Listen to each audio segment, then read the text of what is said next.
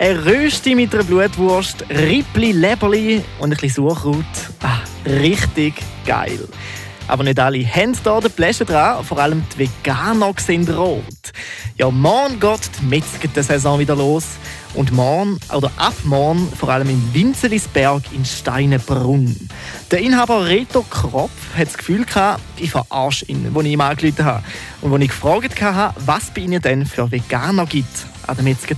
Also erstens sagt der Name ja schon Metzger, ist eigentlich, der kommt vom Ursprung. Früher hat man auf dem Hof gemetzget und dann nachher hat man das ganze Tier verwertet. Und ein Veganer, der hat jetzt gar nichts zu einer Metzger. Natürlich können die Vegis und Veganer im Winzelisberg aber auch etwas essen. Zum Beispiel Herdöpfel, Sauerkraut oder... Für einen Veganer gibt es einen Nützli-Salat.